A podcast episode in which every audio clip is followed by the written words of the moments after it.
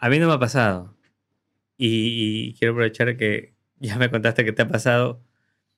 ¿Cómo fue ese momento? Porque también me han dicho muchos que es como un must de ser padre, de que tu hijo, tu bebé, en algún momento se te tiene que caer de la cama. Si te pasó, ¿cómo fue ese momento? Hola, hola, soy, bueno, era Cristian, ahora soy el papá de Oliver. Hola, soy conocido por muchos nombres Juan Chipo Nini, pero hoy conocido como el papá de Aurora, el papá de Leticia.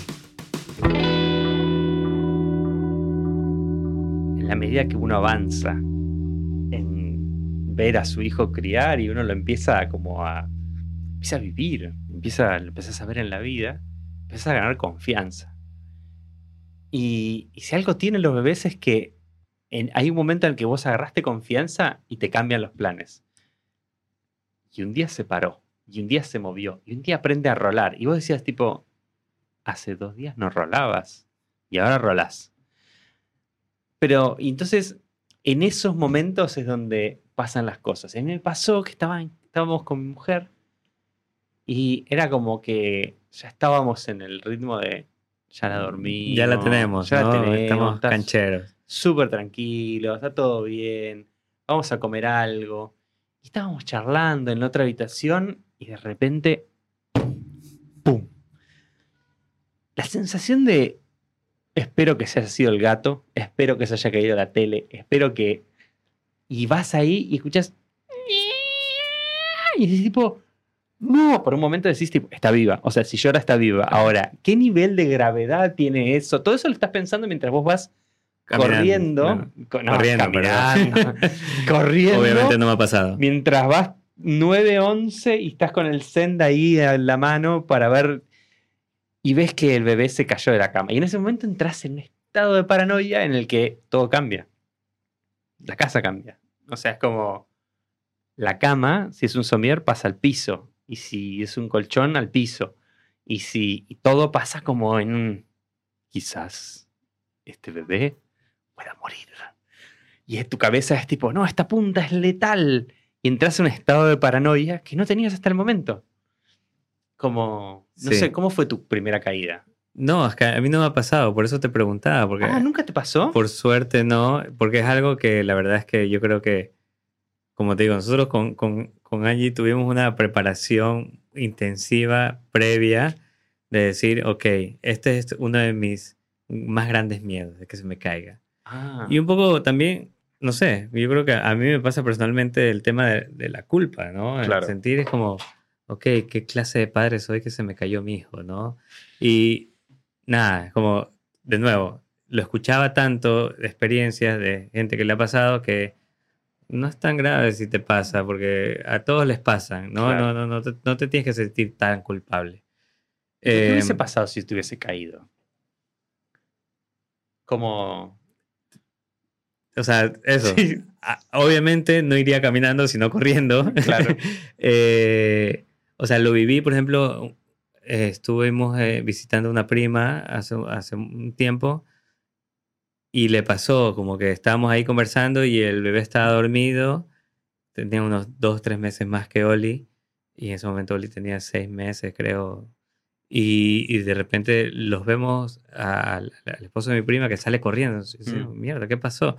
Yo no escuché nada. Y es como, ah, se cayó de la cama. Y los vi, la angustia, y yo decía, ok, no quiero pasar por eso nunca. No. ver, ver esa expresión en vivo fue como, mm. ok, a mí estaba ya marcado desde antes, pero en ese momento fue como que, ok, voy a hacer todo lo posible para que no pase nunca. Claro. Y desde ese momento, antes de que se empiece a incluso a gatear, nosotros comenzamos literal a gatear la casa donde vivíamos ah, para buscar los, los puntos peligrosos que tenía la casa para hacerlo baby proof, ¿no? No, next level. Todos los, los, los, las puntas que había, todos los adornos que hay, sacarlos, todos los enchufes, taparlos, que al final, en realidad, como tú dices, hay, hay cosas que no te dicen, que se activan en el momento de que pasa algo. Claro. ¿No? Que antes tú decías, mm, no, nada. Sí. Pero esto de, de literal de ponerse al nivel del bebé y gatear para ver qué es lo que ellos ven. Ah, no, eso es next level. Porque, porque eso es algo que, que no sé si a ti te pasó, pero me he dado cuenta del nivel de la vista que tienen, el nivel de detalle que ven, porque ven cosas que uno las pasa desapercibidos en el piso cuando Sí. empiezan a gatear. Claro. O sea, tipo, no sé, una. No sé, un alfiler que está por ahí caído y Sí. tú ni, ni por enterado y de repente ellos eh, a eso van, porque Ujú. aparte, ya cuando se comienzan a mover, son medios kamikaze que van a todo lo que no deben Total. y ellos lo ven. Sí. Bueno, a mí pasó algo muy raro con Aurora, la mayor, que me desacostumbró porque era un bebé.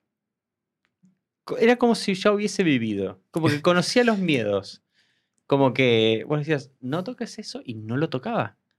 Cuando nace la segunda, nosotros veníamos con la experiencia de Aurora. Por eso para mí, como que el mayor miedo no es a lo que le puede pasar al bebé, sino es a la confianza del padre sobre lo que puede pasarle al bebé.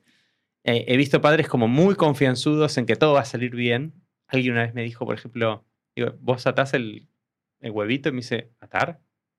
Y es como, Claro. ok, tipo, me doy cuenta de que estás teniendo como un nivel de confianza muy grande en tu destino. Eh, no lo hagan, nadie lo haga. Eso, no confíen en la buena, la buena fortuna porque No, no, no, no. traten de ser bastante paranoicos. Pero más allá de eso, cuando vino la segunda me di cuenta que había vivido en el paraíso. Había vivido en el paraíso con la primera. La primera no hacía nada y la segunda comía la comida de los gatos. Come la comida de los gatos. O sea, aún hoy come la comida de los gatos. Una gata está bajando de peso porque no, no encuentra su comida, ¿entendés? Es ese nivel. ¿Qué tenés en la boca?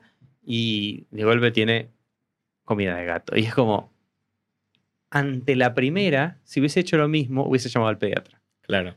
Y la segunda es como, confío en que la empresa que produce eso haya pasteurizado la carne o lo que le haya puesto, cartílago, colágeno o oreja, y no te pase nada que me haga como cortar el sueño en la noche y salir corriendo al médico. Eh, con el segundo uno se pone un poco más permisivo que el primero, lo cual es un error. Lo cual es un error porque es parte como del error de la confianza que uno tiene en que la fortuna te acompaña. Pero tú dices que esta, este, esta permisividad Sí. si es que existe esa palabra, eh, sí. se da porque, como tú dices, uno ya dice, ya viví, ya, ya, ya soy padre, entonces me relajo Claro. y es como, si ya tengo una viva, la otra no le va a pasar nada. Totalmente, totalmente. Eh, y creo que eso es como, tiene una parte buena. A mí me pasó con, el- con la segunda y tengo que confesar, disfruto, las disfruto igual a las dos, por si esto lo llegan a escuchar cuando En tengan algún 16 momento. años y me digan, ¿viste lo que dijiste en el podcast en el año 2023? Bueno, esto y ahora, y sea todo un drama. Entonces, chicas del futuro, yo lo estoy diciendo que las quiero a las dos igual. Pero con la segunda, disfruté mucho más el hecho de ser padre. Porque todo el, know-how doloroso, dicho de manera, el boom, eh, los llantos, la- los raspones, caídas o lo que fuera, eh, ya los como que los tengo en perspectiva y puedo disfrutar de- del- del- del hecho de ser padre y decir, tal vez con menos culpa, que por ahí la segunda también se cayó de la cama eh, y se golpeó un diente. Y lo veo como algo como que podía pasar. Como que podía pasar. Que uno le puso todas las pilas para que no pasara, pero Pero pasan. pasó. A mí, por ejemplo, eh, una de las cosas que me pasó fue cuando tenía creo que tres meses, nada, bebito, o cuatro, no me acuerdo. Está yo como involucrado 100% haciendo todo, déjame, yo lo hago, cortándole las uñas. Le agarré un pedacito de piel. Ay, no, y aparte que no tienen. Ay, eso claro. Nadie te lo dice, nadie te lo dice. Nadie te No. dice que no tienen separada la uña de la carne. Exacto, entonces Nada, le salió un poquito de sangre. Era- Hospital, mínimo. No, pero era como que la verdad es que Olive ha sido un bebé que casi no lloraba y era como llorando, un llanto desesperado. De nuevo, la culpa, me quería morir, decía no. De hecho, le dije, yo nunca más le corto las uñas. No le he vuelto a cortar las uñas desde ese momento por ese miedo, pero quedé traumado, la verdad. Pero como tú dices, son cosas que en realidad pasan, ¿no? Al Sí. final no está mal y peor con cuando se empiezan a mover. Al principio, yo me acuerdo cuando recién se, se comenzaba a dormir boca abajo. Mm. Con Angie no podíamos, este, por más que teníamos el monitor, la camarita y todo lo que quieras, Se está Eh, muriendo. claro, es como, o sea, es está como respirando. no, directamente. le, no le no está el, le respirando. ponías el dedo a ver si estaba respirando, porque aparte, un espejito. aparte Oli, ah, vapor. espejito, bien, eh, esos tips. Aparte es como que Oli era un bebé que, as- es un bebé que duerme muy bien, desde pequeño, dormía toda la noche. Entonces tú decías, ¿qué onda? Tiene mucho tiempo y está boca abajo, está respirando, ¿no? ¿Viste cuando las cosas salen bien, te preocupás? Claro, Qué fea.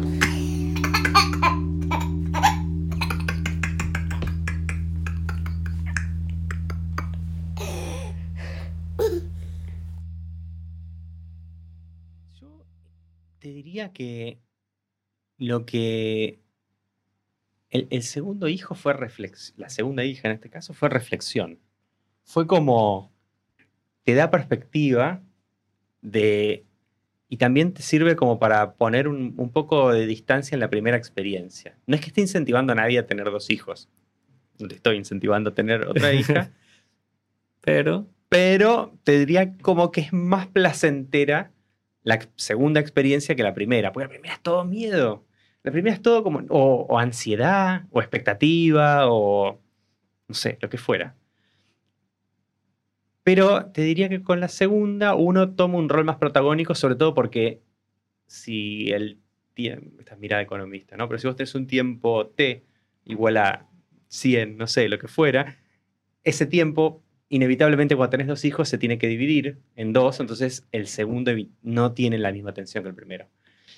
Probablemente el primero tenga el 90% de la atención de la madre y el 10% del padre y vos estés, en un lugar accesorio. En el segundo, 50-50. Entonces tenés muchos más momentos para disfrutar, tanto al mayor como al menor. La gente que tiene tres está loca. No sé cómo hace.